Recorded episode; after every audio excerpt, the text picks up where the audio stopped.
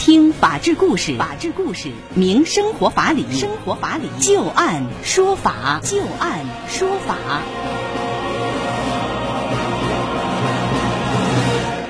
您现在正在关注收听的是石家庄广播电视台农村广播，在每天的傍晚六点到六点半为您带来的就案说法。在今天节目当中，我们将会连线的嘉宾呢是河北济民律师事务所的刘小龙律师，再来和大家说一个有关于医美所引发的一场纠纷吧。这个事情呢，呃，是发生在长沙啊。这小董是在长沙某医美机构进行了一个医美的手术啊，之后呢，小董就发现说，微博上有网络用户发表的微博内容当中啊，对他。他有侮辱性的言论，并且还附有他在手术前后的一个对比照片，而且呢，他觉得这个对于自己进行了很大的伤害啊，他于是对于网络内容申请了公证证据保全。小董就认为这个医美机构啊泄露了自己的个人信息的行为已经侵犯到了自己的隐私权，于是和美容院协商赔偿，但是一直没有结果，于是诉到了法院。他要求美容院要赔偿自己精神损害抚慰金，一共是两万元，并且要要在小董所在地的任何一个公开发行的报纸要向自己进行公开道歉，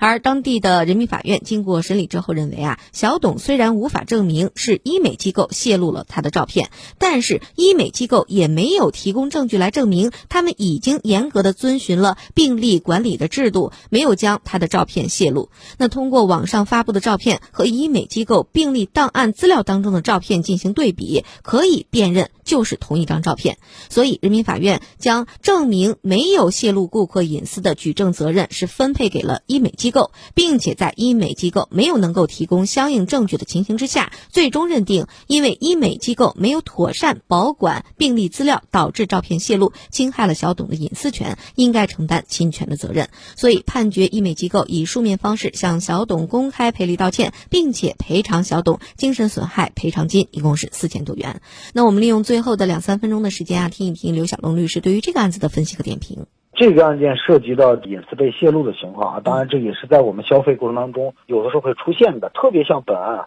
这个医美机构它在实施这个医疗美容的这个过程当中呢，可能会储存有呃消费者的照片。那么我们说这个对于这个照片的拍摄以及保管呢，作为医美公司对于消费者是负有保密义务的，也就是说他应当尽到保障这个照片不被泄露的这样一个义务。啊，那么在这个案件里面，我们看呢，已经有明确的事实证明这个照片是被已经被公开了，并且呢，也能够印证了这个照片和医美机构保管的照片，呃，是同一张照片。那么也就意味着什么呢？意味着就是这个照片在未经消费者同意的情况下，已经在网络上传播，也就是说已经出现了泄露的情况，这个是个客观事实。那么在这个时候呢，我们说。虽然法律规定啊，我们诉讼法规定说是谁主张谁举证，但是我们说这个举证责任应当是由医美机构来承担，因为什么呢？因为这个照片泄露的事实已经确定了。